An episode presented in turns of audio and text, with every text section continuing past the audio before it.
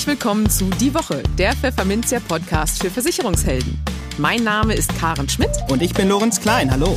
Jede Woche gibt's hier von der Chefredaktion Was auf die Ohren. Hier kommen die wichtigsten Themen der Woche, die unsere Branche und uns bewegt haben.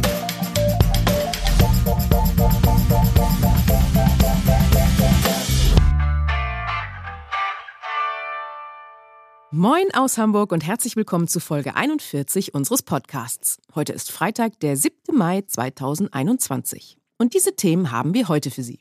Wir sprachen mit Herbert Schneidemann, dem neuen Vorstandsvorsitzenden der Deutschen Aktuarvereinigung, über das drohende Aus für die Riester-Rente. Die Frage, ob die Versicherer transparenter bei der Kostenkalkulation werden müssen, Probleme bei der nachhaltigen Kapitalanlage und die Sorge der Branche vor dem Klimawandel. In den News der Woche geht es darum, was sich Versicherte von ihrer Berufsunfähigkeitsversicherung wünschen. Und eine aktuelle Umfrage offenbart, wie groß die Missverständnisse bei jungen Sparern in Sachen Sicherheit und Rendite sind. Im Vertriebstipp der Woche geht Unternehmensberater Peter Schmidt auf die Vorzüge der standardisierten Beratung ein. Und für unser Schwerpunktthema für den Monat Mai, geförderte Vorsorge, erklärt Sascha Marquardt, Leiter des Kompetenzcenters Firmenkunden bei der Hallische Krankenversicherung, warum sich eine betriebliche Krankenversicherung für Arbeitgeber und Mitarbeiter lohnt. Aber bevor es losgeht, kommt an dieser Stelle ein kurzer Werbehinweis. Nachhaltigkeit ist das Trendthema unserer Zeit. Davon ist die Zürich-Versicherung überzeugt. Doch Nachhaltigkeit ist mehr als nur regional und saisonal einzukaufen oder auf Ökostrom zu setzen. Nachhaltigkeit geht auch in der Altersvorsorge. Anlegen mit gutem Gewissen und guter Rendite. Der Markt und die Kunden sind da. 75 Prozent der bis 35-Jährigen bevorzugen eine nachhaltige Altersvorsorge, zeigt eine aktuelle Umfrage. Wie du jetzt mit den ESG-Depotmodellen der Zürich-Versicherung nachhaltig bei deinen Kunden punkten kannst, erfährst du unter www.zürich-maklerimpuls.de slash Vorsorge. Im Gespräch vor gut einer Woche wurde Herbert Schneidemann mit großer Mehrheit zum neuen Vorstandsvorsitzenden der Deutschen Aktuarvereinigung gewählt. Schneidemann, der im Hauptberuf Vorstandsvorsitzender des Versicherers Bayerische ist, wird das Amt für zwei Jahre ausüben und folgt damit turnusgemäß auf Guido Bader. Bader war hier bereits Anfang September zu Gast und heute folgt gewissermaßen der Antrittsbesuch seines Nachfolgers. Tja, Schneidemann darf sich zwar darüber freuen, dass die Bundesregierung die Empfehlung der DAV erhört hat, indem sie den Höchstrechnungszins in der Lebensversicherung von aktuell 0,9 auf 0,25 Prozent zum nächsten Jahr senkt, doch dadurch erwachsen neue Probleme. Zum Beispiel bei der Riester-Rente, um die sich die Politik aber nicht so recht zu kümmern scheint. Steckt womöglich Absicht dahinter? Wie Schneidemann über diese Frage und andere Herausforderungen denkt, die etwa mit dem Klimawandel auf die Branche zukommen, erfahren Sie jetzt. Guten Morgen, lieber Herr Dr. Schneidemann, willkommen im Podcast. Herr Klein, guten Morgen, grüße Sie. In einem aktuellen Interview mit den Kollegen von As Kompakt haben Sie gesagt, dass sich sehr viele Versicherer ab 2022 aus der Riester-Rente zurückziehen werden, wenn sich die Politik nicht mehr dazu durchringt, die 100-prozentige Beitragsgarantie in der Riester-Rente zu kippen. Ihre Begründung lautet so, bei einem künftigen Höchstrechnungszins von 0,25 Prozent ab 1. Januar 2022, so ist es ja auch beschlossen, dürften die Verwaltungs- und Abschlusskosten laut Simulationsrechnung der Deutschen Aktuarvereinigung bei gerade mal ein bis zwei Euro pro Monat liegen für einen Durchschnittsvertrag und sie verglichen das sehr anschaulich mit dem Preis einer großen Kugel Eis. Erleben wir also im nächsten Jahr die große Riester-Schmelze, um mal in diesem Bild zu bleiben? Und Anschlussfrage, ist das vielleicht politisch sogar gewünscht, zumindest bei der SPD, die ja das Bundesfinanzministerium führt, weil man auf diese Weise einen quasi Provisionsdeckel am Parlament vorbei bekäme? Wie sehen Sie das? Gut, ich möchte vielleicht kurz nochmal auf den Vergleich eingehen.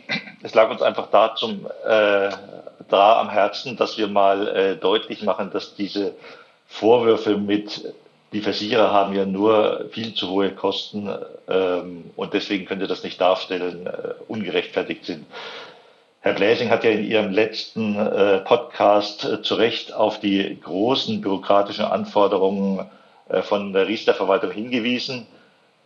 Die kommen daher, weil Riester eben bewusst das Ziel hatte, extrem sozial zu sein und äh, besonders die ärmeren Schichten auch dann äh, zu fördern. Dieses Ziel wurde durch Riester auch erreicht. Die Folge ist aber diese Komplexität. Und wenn man dann ein hochkomplexes Produkt hat, was mit äh, einer Kugel Eis praktisch verwaltet werden soll, mit Kostensätzen, die deutlich unter ETFs äh, sind, die eigentlich nur Indizes abbilden und äh, überhaupt keine Zulagenverwaltung und sonstige Sachen dabei haben, äh, da sieht man, dass diese Vorwürfe wirklich absurd sind. Und das äh, führt mich dann auch schon äh, zur Beantwortung der Frage. Äh, da sieht man dann auch, dass Riester in der heutigen Form sicher künftig äh, nicht mehr angeboten werden kann. Ähm, höchstens noch mit Modifikationen gegebenenfalls, aber in der heutigen Form für die breite Masse äh, wird Riester in der Form nicht mehr angeboten werden können, wenn hier die Politik äh, nicht nachbessert. Und zugegebenerweise gehen wir nicht davon aus, dass in der Legislaturperiode die Politik äh, hier nochmal nachbessert. Ob das jetzt äh, vielleicht bewusst war oder nicht, ähm, natürlich könnte man auf den Gedanken kommen, aber äh, das wäre ja beinahe perfide. Und insofern möchte ich das keinem unterstellen.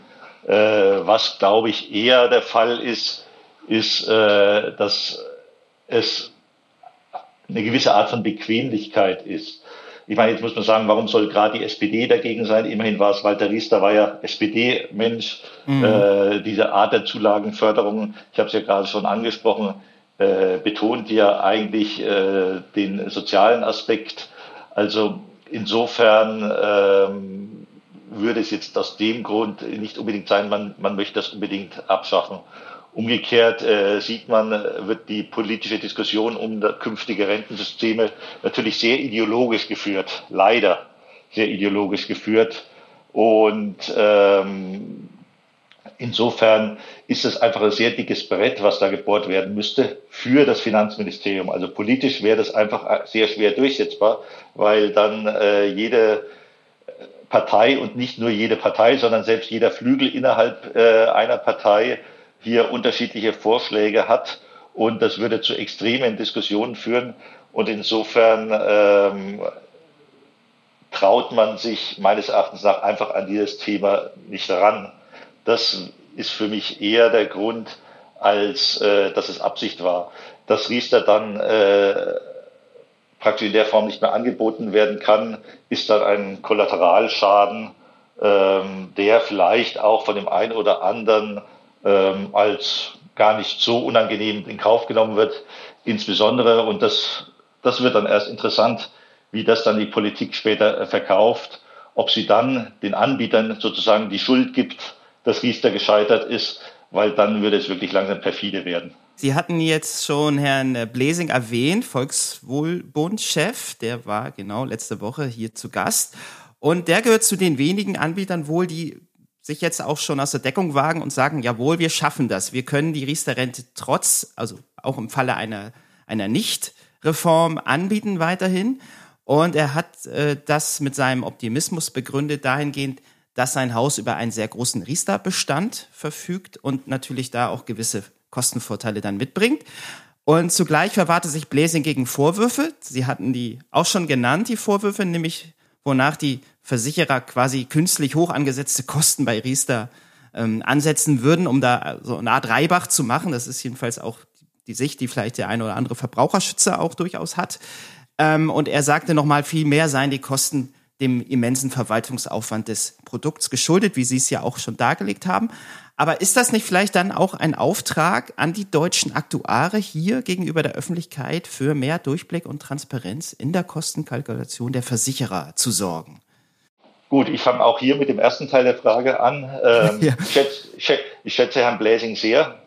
Ich hätte mir auch gewünscht, er wäre ins Präsidium des GDV gewählt worden, weil ich glaube, äh, auch jeder, der Ihren Podcast mit Herrn Bläsing äh, gehört hat, hat äh, das auch genossen, auch diese klaren äh, äh, Ansagen und Forderungen und äh, ja nicht um den heißen Brei herum äh, reden. Ähm, umgekehrt drückt natürlich ein ursprünglich für Vertrieb zuständiger Vorstand manche Dinge anders aus als ein äh, Aktuar. Insofern, äh, wenn Herr Bläsing sagt, wir schaffen das, also wenn man genau hingehört hat, mhm. hat er schon auf deutliche Modifikationen hingewiesen, auch wie ich das eben gesagt ja. habe. Also insofern äh, gehe ich auch davon aus, aber wir werden sehen, dass auch äh, beim Volkswohlbund, wenn eine Riester-Rente angeboten äh, wird, das äh, nur für spezielle Segmente angeboten wird und ähm, inwieweit Beratung dann auch noch Teil äh, dieses Riester-Produktes künftig äh, sein kann, wird sich dann auch dort zeigen. Also ich gehe davon aus, das, was ich vorhin auch gesagt habe, es wird Riester nur noch für Teilsegmente, vielleicht für auch für bestimmte Alters-Laufzeitkombinationen geben. Man muss sehen, welchen Einfluss auf äh, das äh, äh, hat auf die Art, wie wird bei Riester künftig beraten werden. Und in der heutigen Form wird das, denke ich, bei keinem äh, mehr angeboten werden. In äh, einer Art äh, Modifikation äh, wahrscheinlich schon. Ja. Die äh, Verwaltung, ja, mit, mittlerweile, das war natürlich schon immer äh, eine Frage, wie groß ist der kritische Bestand, ab wann äh, lohnt es sich. Ähm, Im Endeffekt haben natürlich die meisten Versicherer schon den Anreiz, auch noch irgendwie das anbieten zu können weil äh, die Verwaltungssysteme sind ja in der Regel angeschafft äh, bei den Unternehmen dafür. Und sie müssen diese komplexe Beratung auf äh, oder komplexe Verwaltung, auf die Herr Wering ja zu Recht hingewiesen hat, äh, weiterführen, auch wenn sie sich jetzt künftig keinen Riester mehr anbieten würden. Ähm, mhm. Weil die Zulagenförderung geht ja weiter. Das heißt, sie könnten sich natürlich äh, dann nur davon befreien, wenn sie den Bestand auch abgeben würden was im Übrigen auch einige Versicherer in der Vergangenheit äh, getan haben. Mhm. Nur äh, das ist natürlich auch was, äh, zum einen eine Chance für die verbleibenden Versicherer, wenn weitere Versicherer sich von den Beständen trennen. Und äh, zum anderen ist es natürlich auch fast schon was, äh, eine Frage der Identität, ob man eigene Bestände abgeben möchte oder ob man sie nicht abgeben möchte gerade bei Versicherungsvereinen, ich meine, da muss man denken, dass die, äh, die Versicherten sind eigentlich die Eigentümer und eigentlich gibt man die Eigentümer nicht einfach weg. Mhm. Zu, zu der Frage der Kostentransparenz, da äh, möchte ich betonen, dass äh, da die Aktuare in der Vergangenheit äh, schon sehr stark mitgearbeitet haben, die Kostentransparenz zu verbessern. Und mit der Effektivkostenquote, also der Reduction in Yields, ist ja auch eine äh, Quote eingeführt worden, die das Ganze sehr transparent macht. Das Problem, was dann wieder kommt, ist, wenn die Politik äh, dann auch diese Kostenquoten unterschiedlich definiert, je nachdem, ob das jetzt zum Beispiel europäisch über das PRIP-Kit ist oder ob das über das äh, äh, Informationsblatt vom Altersvorsorgegesetz äh, ist, dann wiederum entsteht natürlich Verwirrung, wenn äh, in unterschiedlichen Informationen beim gleichen Angebot teilweise unterschiedliche Kostenquoten da sind. Sowas würde, müsste natürlich vereinheitlicht werden. Auch hierfür hat die Deutsche Aktuarvereinigung Vorschläge gemacht. Aber wie gesagt, nochmal betonen, ähm, wer will, kann das anhand dieser Kostenquoten wirklich gut vergleichen. Die sind äh, angegeben und äh, hier gibt es, wie gesagt, auch Vorschläge von der Aktuarvereinigung, wie man äh, so eine Kostenquote vernünftig über alles äh, darstellen könnte. Okay, das lassen wir jetzt auch mal so stehen. Und jetzt würde ich gerne noch mal wieder einen Szenenwechsel machen. Sie sind im Hauptberuf Vorstandsvorsitzender der Bayerischen und in dieser Funktion haben Sie erst gestern auf der Bilanz-PK der Bayerischen bekräftigt, dass ähm, Ihre nachhaltige Vorsorgelösung Pangea Live enorme Zuwächse erzielt hat. Und Sie haben das auch mit der zunehmenden Bedeutung des Themas Nachhaltigkeit in der Gesellschaft begründet. Jetzt kommen wir wieder ähm, zum Blickwinkel der Aktuare, nämlich aus Sicht der Versicherungsmathematiker und auch aus Sicht der Kapitalanleger, der Strategen in den Versicherungsunternehmen, macht das Thema Nachhaltigkeit allerdings nicht nur Freude, denn Ihr Vorgänger an der DAV-Spitze, Guido Bader, äh, hat vor wenigen Tagen vor deutlich steigenden finanziellen Risiken für Erst- und Rückversicherer infolge des Klimawandels ja, gewarnt. Und dann gibt es ja auch noch das Problem, dass das Angebot an nachhaltigen Anlagemöglichkeiten für die Versicherer bislang noch viel zu klein sei und der großen Nachfrage nicht mehr gerecht werde. Welches Problem ist denn aus Ihrer Sicht das dringlichere von den beiden?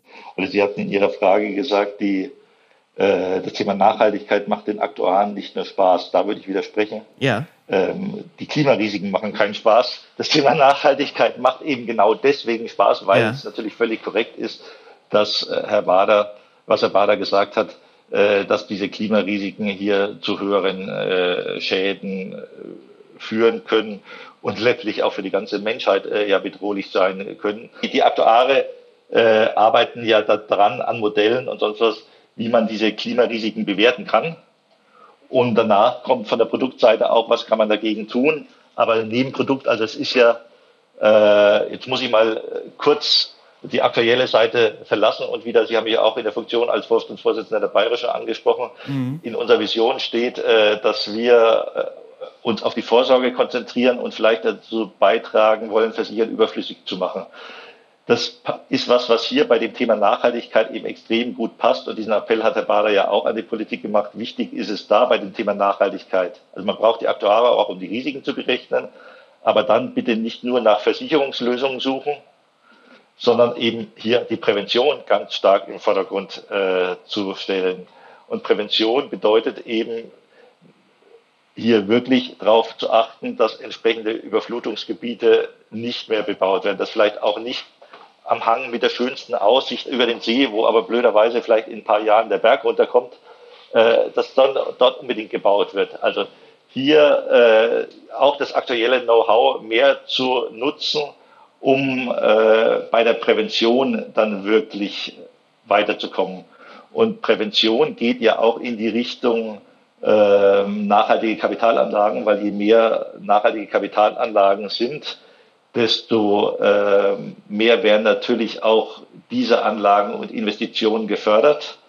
Äh, da ist es schon so, dass es derzeit noch am Markt Anlagen gibt, aber hier sehe ich schon auch die Gefahr einer Blasenbildung, wenn hier politischer Zwang ausgeübt wird. Mhm. Weil ich glaube, dieser politische Zwang ist überhaupt nicht äh, erforderlich. Ich meine, gerade Solvency 2 dürfte auf keinen Fall dafür missbraucht werden, weil Aufsichtsrecht sollte nicht dazu missbraucht werden, äh, politische Ziele äh, zu erreichen, weil es wird ja geredet, okay, macht man praktisch Erleichterungen, wenn es grüne Anlagen sind oder sonst was. Nein, also äh, Same Risk, Same Capital ist das Credo der Aktuare und alle Versicherungsunternehmen äh, sind wirklich auf der Suche. Noch kriegt man Anlagen, aber äh, der Bedarf steigt weiter und man muss natürlich verhindern, dass es eine Blasenbildung gibt, weil ansonsten geht der Schuss dann auch irgendwann nach hinten los. Wenn die Preise auch zu hoch werden, werden die Renditen schließlich wieder zu gering für den und das landet schließlich beim Kunden und dann kommt es beim Kunden so an, als äh, wären äh, grüne Anlagen nicht rentabel, als müsste man da sozusagen einen Obolus zahlen dafür, dass man dann äh, die Umwelt schont. Aber nein, äh, beim funktionierenden Markt bei uns derzeit ist es ja eigentlich so, dass man beides in einem haben kann. Man kann eine sehr gute Rendite haben als Kunde und tut gleichzeitig was äh, für die Umwelt. Und das darf man bitte nicht durch politische Einflussnahme kaputt machen sagt Dr. Herbert Schneidemann, frisch gewählter Vorstandsvorsitzender der Deutschen Aktuarvereinigung. Herzlichen Dank für das Gespräch. Herr Klein, sehr gerne. Die News der Woche Teil 1. Wer seine Arbeitskraft absichern möchte, der kommt um eine passende Berufsunfähigkeitsversicherung nicht herum. Was Kunden in Sachen Leistungsregulierung von ihren Anbietern erwarten, hat das Ratingunternehmen Assecurata nun im Rahmen einer Umfrage herausgefunden und hat sich dafür bei rund 500 Besitzern einer BU-Police umgehört. Es zeigt sich, mit weitem Abstand liegt die Forderung nach einer schnellen und zügigen Leistungsbearbeitung vorn. Rund 60 Prozent der Befragten ist dieser Aspekt am wichtigsten. Des Weiteren wünschen sich die Kunden eine intensive Unterstützung während der Leistungsfallbearbeitung. Dies ist verständlich, da der Versicherte sich bei Antragstellung in einer existenzbedrohenden Situation befindet und so schnell wie möglich zumindest Klärung bei den Fragen nach den finanziellen Rahmenbedingungen benötigt, kommentieren die Assecurata-Experten die Ergebnisse. Allerdings gestalte sich die Leistungsfallbearbeitung in der Berufsunfähigkeitsversicherung oftmals sehr komplex, schränken die Marktkenner ein, was sich entsprechend auf die Gesamtbearbeitungsdauer auswirke. Das Einholen umfangreicher Informationen zum Gesundheitszustand sowie zur beruflichen Situation vor Eintritt der Berufsunfähigkeit in Form einer detaillierten Tätigkeitsbeschreibung könne deshalb durchaus einige Wochen bis hin zu mehreren Monaten in Anspruch nehmen, heißt es seitens Assecurata. Mit effizientem Prozessmanagement versuche die Branche jedoch bereits seit einiger Zeit, das Tempo hier zu steigern und unnötigen Verzögerungen vorzubeugen, so die Einschätzung. Am meisten hätten sich hier individualisierte Fragebögen und Checklisten zu den erforderlichen Unterlagen sowie ein systematischer Erinnerungsprozess bewährt. Diese Kombination sorgt in vielen Fällen bereits für eine deutliche Verkürzung der Bearbeitungszeiten, fügen die Studienautoren hinzu. Dennoch können vereinzelte Vorgänge wie beispielsweise die Anforderung medizinischer Gutachten den Prozess weiterhin in die Länge ziehen. Das Fazit von Assecurata lautet schlussendlich so. Eine faire Leistungsregulierung gelingt in der Berufsunfähigkeitsversicherung letztlich nur, wenn der Antragsteller von Beginn an aktiv in den Prozess eingebunden und individuell betreut wird. Hier machten viele Versicherer zwar schon einiges richtig, aber gerade die Komplexität in der Leistungsregulierung sowie die sich stetig verändernden Kundenanforderungen zwingen die Unternehmen dazu, ihre Services im Antragsprozess auch immer wieder auf den Prüfstand zu stellen und gegebenenfalls anzupassen, so der Rat der Experten. Der Vertriebstipp. Viele Vermittler tragen ihrem Kunden nur die Versicherungsprodukte an, die diesen gerade interessieren. Das stellt Unternehmensberater Peter Schmidt immer wieder fest. Ob das im Sinne einer umfassenden Kundenberatung das Nonplusultra ist, darf bezweifelt werden. Schmidt spricht sich in seinem nun folgenden Vertriebstipp daher dafür aus, einem standardisierten Beratungsprozess zu folgen. Gleich drei Wins ergeben sich daraus, meint er. Welche das sind, verrät er Ihnen jetzt selbst. Hallo, mein Name ist Peter Schmidt. Ich bin Unternehmensberater, spezialisiert für Versicherungsmakler und Versicherungsunternehmen und außerdem im Markt als Nachfolgeexperte unterwegs. Mein Thema heute für Sie, Beratung mit Standard, bringt dreimal Win. Also Win, Win, Win.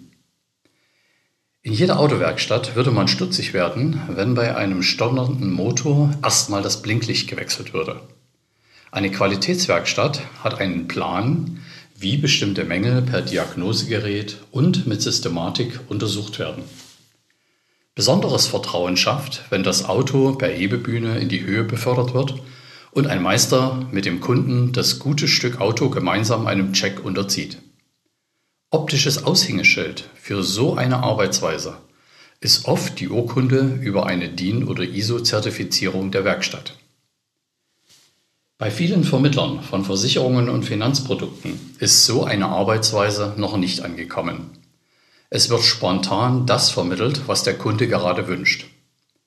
Es gibt Makler, die diese Arbeitsweise sogar als Unterschied zum Ausschließlichkeitsvertrieb herausstellen. Ich vermittle nur das, was der Kunde will. Bleibt aber zu hinterfragen, ob so ein Geschäftsmodell etwas mit einer kompletten Kundenberatung zu tun hat. Und gerade Makler als Sachwalter des Kunden sollten sich einmal diese Frage stellen. Mit einem standardisierten Beratungskonzept, das für möglichst viele Kunden eines Maklers grundsätzlich geeignet ist, kann der Spagat zu mehr Effizienz in der Beratung bei wachsender Regulatorik auf der einen und bei Wahrung der individuellen Wünsche, Bedürfnisse und Risiken des Kunden auf der anderen Seite bewältigt werden. Das bedeutet, nicht in jedem Einzelfall muss man neu überlegen, wie gehe ich denn jetzt die Bedarfsanalyse oder die Marktrecherche an. Und das wäre dann auch schon einmal der erste Schritt zu einer sinnvollen Standardisierung der Beratung. Äußeres Zeichen einer zertifizierten Standardisierung im Vermittlerunternehmen kann das Siegel Defino-zertifizierter Spezialist für private Finanzanalyse nach DIN 77230 sein. Eine für den Kunden ersichtliche Standardisierung fördert die Glaubwürdigkeit, das Image und die Effektivität im Vermittlerunternehmen gleichermaßen. Dazu kommen aber noch weitere Vorteile sinkende Kosten für die Aufwände bei der Beratung und Verwaltung. Die Qualität der Kundenberatung des Kundenservices steigt. Richtig gemacht weiß jeder Mitarbeiter im Innen- und Außendienst, was er nach der jeweiligen Philosophie der Firma zu machen hat. Und wenn es noch eines Arguments für Standardisierung in unserer Branche bedarf, dann sei an die aktuellen Auswirkungen der Corona-Pandemie erinnert.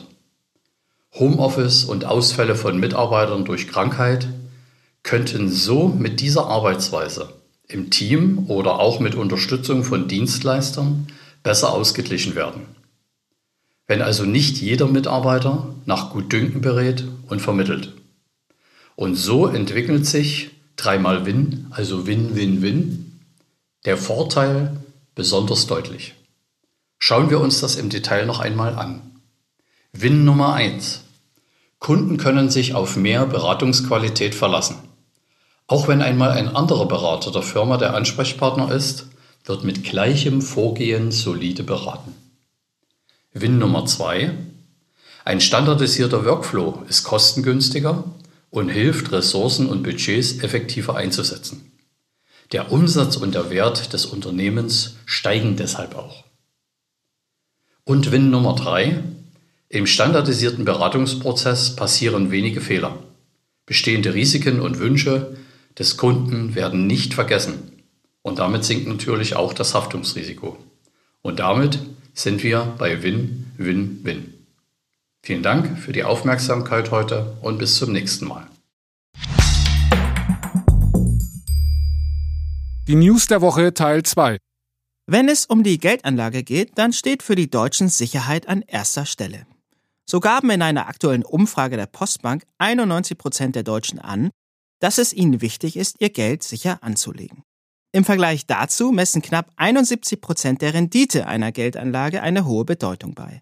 Wie hoch diese Rendite sein kann, da liegen die Befragten beim Schätzen oft weit daneben. So rechnet fast jeder dritte Anleger mit einem Plus von über 9 Prozent im Jahr.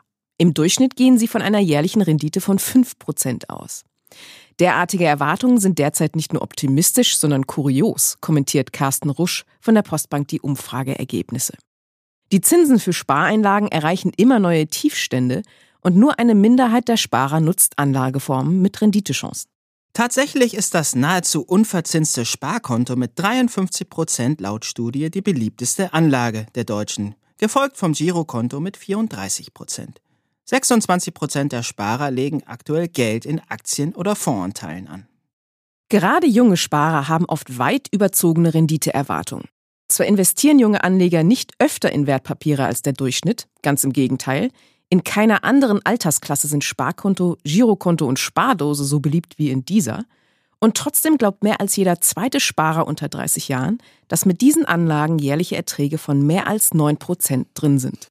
Unwissenheit und falsche Überzeugungen können Anleger teuer zu stehen kommen, warnt Postbankmann Rusch. Wird nicht einmal der Inflationsausgleich erwirtschaftet, verlieren die Ersparnisse nach und nach an Wert, sagt er weiter.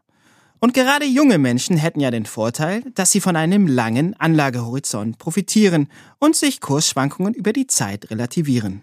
Wir halten also fest, in dieser Altersgruppe gibt es noch einiges an Aufklärungsarbeit zu leisten. Das Schwerpunktthema. Die betriebliche Krankenversicherung wird erst dann kundengerecht, charmant und vor allem aber auch effektiv, wenn sie genutzt wird, sagt Sascha Marquardt. Der Leiter des Kompetenzcenters Firmenkunden bei der Hallische Krankenversicherung sieht es deshalb als sehr wichtig an, dass BKV-Anbieter Rezepte entwickeln, die zwar im Kern Versicherungslösungen sind, die sich aber nicht so anfühlen. Sprich, die für die Mitarbeiter tatsächlich einsetzbar sind und dadurch auch erlebbar werden.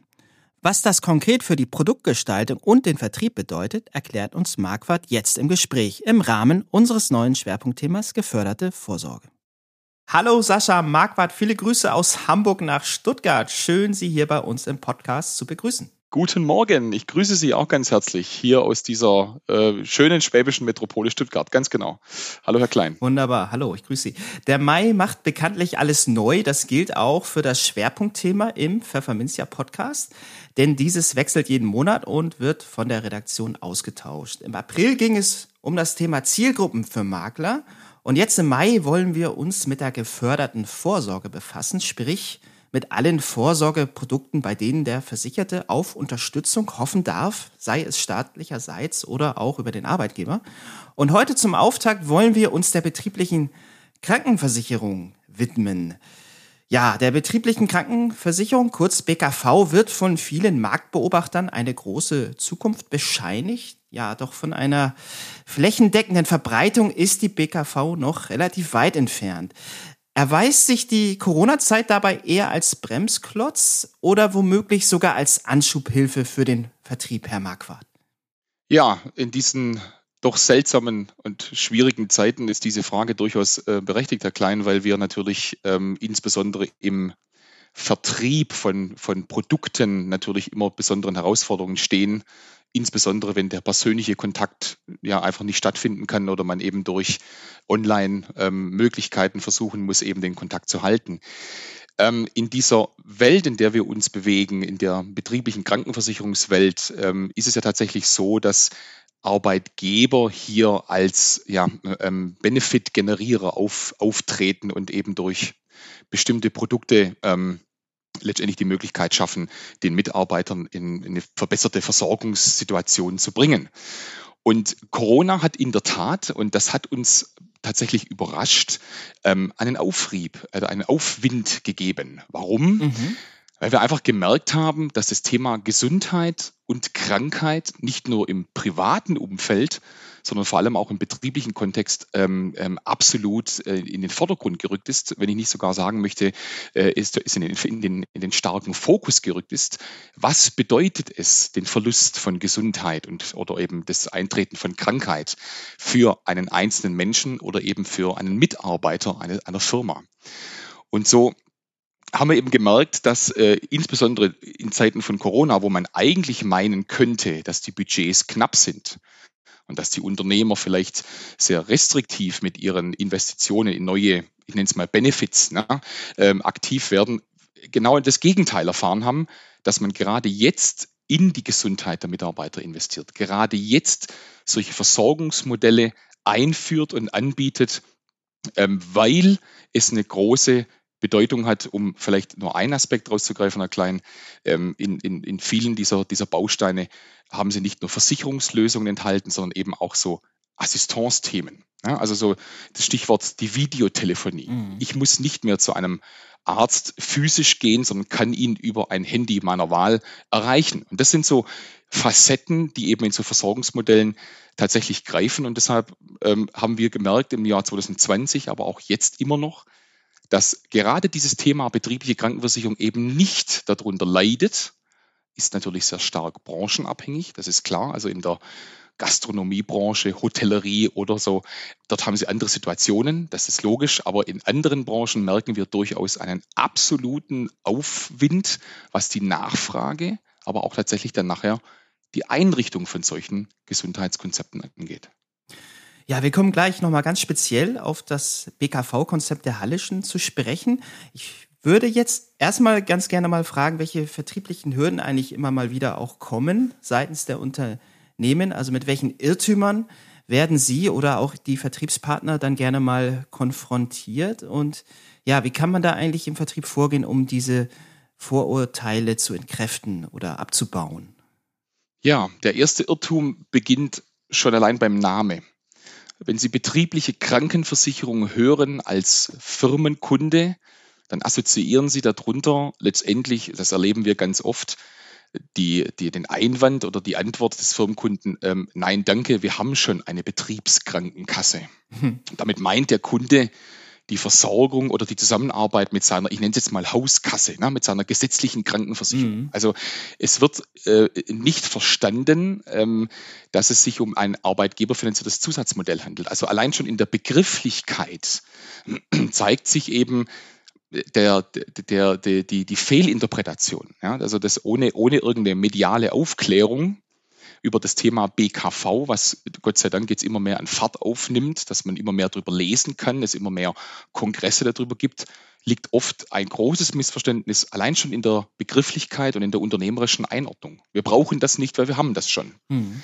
Ähm, interessanterweise, Herr Klein, äh, haben nur rund 13.500 Unternehmen in Deutschland eine betriebliche Krankenversicherung. Also bei weitem reden wir noch nicht von einer Marktdurchdringung. Und das zeigt eben vor allem die erste falsche unternehmerische Einordnung dieses Themenfelds insgesamt.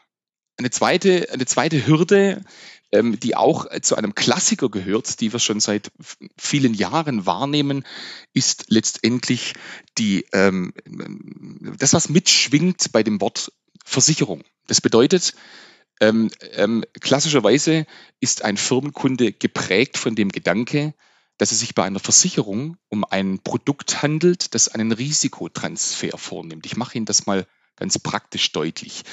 Eine Absicherung letztendlich eines Risikos, ich nenne es jetzt mal, wenn ich ins Krankenhaus muss oder wenn ich ähm, äh, lange Zeit krank bin, also eine Lohnfortzahlung, dann habe ich die Situation, dass ich das letztendlich ähm, hoffe, dass ich es nie brauche. Ne? Mhm. Ne? Also eine Versicherung, die ich dann abschließe als Privatperson in der Hoffnung aber, dass ich sie nie brauche. Vielleicht auch ein ganz renommiertes Beispiel ist eine Berufsunfähigkeitsversicherung.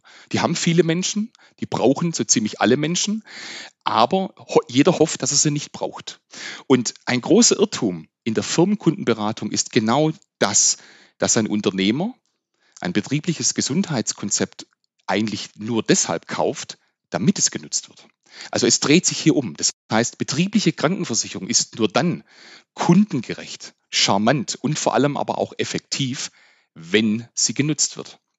Und deshalb ist es wichtig für die Anbieter am Markt, Konzepte zu entwickeln, die natürlich Versicherungslösungen sind, die sich aber nicht so anfühlen, aber dennoch immer wieder für den Mitarbeiter nutzbar und erlebbar und einsetzbar sind. Und das zeigt eben dann, dass betriebliche Krankenversicherungslösungen eben tatsächlich auch erlebbare Gesundheitskonzepte sind. Und das ist das, was uns eben an diesem Thema so umtreibt und was viele Unternehmer am Anfang nicht richtig verstehen. Ja, dann sind wir im Grunde auch schon bei Ihrem Konzept. Das wollen wir uns jetzt mal ein bisschen näher anschauen. Und was ich ganz persönlich spannend fand, ist, dass Sie eben das Thema Pflege dort auch integriert haben. Und da würde mich jetzt auch mal ganz konkret interessieren, wie das denn ähm, vereinbar ist mit dem BKV-Konzept, das Thema Pflege, was für sich genommen ja schon ein ja durchaus äh, tricky Thema ist, um es mal so zu formulieren. Das heißt, im, im Vertrieb gar nicht so einfach zu platzieren ist, vermeintlich. Und da würde mich einfach mal ja interessieren, wie Sie das zusammengebracht haben, diese beiden Welten. Also wir haben, ähm, in der Tat war das eine lange Reise. Also das heißt, wir, äh, bis, bis dieses Konzept stand, ähm, es trägt den Namen Feel Care, bis es stand, ähm, hat es ungefähr zwei Jahre gedauert. Da, so lange haben wir daran gearbeitet. Und letztendlich fängt es da an, ähm, dass man genau zuhört. Und zwar natürlich dem Firmenkunden genau zuhört. Und wir wissen um die politische Dimension des Pflegethemas, wir wissen um die Bedarfssituation des einzelnen Mitarbeiters, haben uns immer wieder schwer getan mit der Einordnung in den betrieblichen Kontext. Denn ähm, klassische Modelle am Markt ähm, sehen eben vor, dass das Pflegerisiko durch ähm, eine Versicherungslösung abgedeckt wird, dass ein klassisches Pflegetagegeld zur Verfügung steht. Also ein Beispiel, der Mitarbeiter wird zu einem Pflegefall, dann scheidet er aus dem Unternehmen aus. Er ent, äh, verdient dann kein Gehalt mehr, er arbeitet dann ja nicht mehr und bekommt dann quasi aus einer hm, Pflegelösung ein Pflegetagegeld ausbezahlt. Und hier endet ein Stück weit die unternehmerische ähm, Entfaltungsmöglichkeit, wo viele Unternehmer sagen, das ist uns zu wenig, weil wir letztendlich den Mitarbeiter dann ja gar nicht mehr bei uns haben. Natürlich hat er eine schöne Unterstützung durch ein Tagegeld, aber wir brauchen Benefits, die heute und jetzt und hier wirken. Und das hat uns dazu getrieben, Herr Klein, dass wir das Thema Pflege, das kein einfaches ist, wie Sie richtig sagen, und das auch durchaus mit vielen ja, Vorurteilen zu kämpfen hat, ähm, anders gedacht haben, neu gedacht haben, wie wir bei der Hallische immer gern sagen, und eben es so positioniert haben, dass der Mitarbeiter insofern unterstützt wird, wenn er sich um seine Angehörigen kümmern muss. Also für Weltenvereine, wie wir es nennen. Das heißt, der Mitarbeiter steht in Lohn und Brot und arbeitet und kommt nun in eine Situation, in der er sich um einen Angehörigen kümmern darf, muss, soll oder kann. Das kann der Vater sein, die Mutter, die Schwiegereltern, die Kinder, die zu einem Pflegefall werden oder vielleicht sogar drohen, einer zu werden. Ne? Und genau hier setzt dieses Pflegeprodukt an, indem es sagt, wir unterstützen den Mitarbeiter in in der, in der Hilfe für die Angehörigen, also in der Organisation, in der ähm, ähm, Versorgung des, des pflegenden Angehörigen und sichern damit also nicht das originäre Pflegerisiko des Mitarbeiters ab, sondern mhm. denken es aus Arbeitgebersicht mhm. und unterstützen ihn in dieser doch sehr emotional aufgeladenen Situation, indem wir ihm mit Hilfestellung, mit Assistenzleistungen beiseite stehen, aber eben auch mit echtem Geld, mit einer echten Geldleistung, die er einsetzen kann im Rahmen der Angehörigenpflege, um entsprechende Kosten zu übernehmen. Warum treibt uns das so? Ähm, weil letztendlich ähm, es eine Auswirkung hat auf die Leistungsfähigkeit der Belegschaft. Das heißt, ein Mitarbeiter, der letztendlich arbeitet und sich dann parallel um Angehörigen kümmern muss, hat tatsächlich eine absolute ähm, Belastungssituation, in der er sich befindet. Und genau da soll das Pflegekonzept einsetzen, indem es vom Arbeitgeber finanziert eine echte Hilfestellung für den Mitarbeiter darstellt. Der Unternehmer selber bedient dadurch wunderbar das Themenfeld Vereinbarkeit von Familie und Beruf. Denn ein Mitarbeiter, dem ich viele Sorgen abnehme, dem ich helfe, dem ich unterstütze, der ist am Ende des Tages natürlich viel mehr wieder in der Arbeit tätig oder viel mehr mit dem Kopf dabei, als er es in dieser Belastungssituation eigentlich sein könnte. Also steckt schon irgendwo ein Eigennutz des Arbeitgebers auch drin. Ja, dann sind wir gespannt, wie sich das Produkt weiter im Markt entwickeln wird. Vielen Dank für das Gespräch, lieber Herr Marquardt. Ein schönes Wochenende aus Hamburg. Vielen Dank an Sie auch, lieber Klein. Vielen Dank.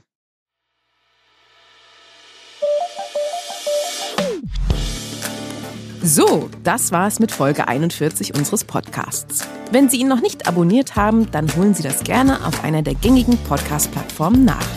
Über eine Bewertung würden wir uns auch freuen. Bis dahin gilt wie immer, bleiben Sie gesund, genießen Sie das Wochenende und kommen Sie gut in die neue Woche.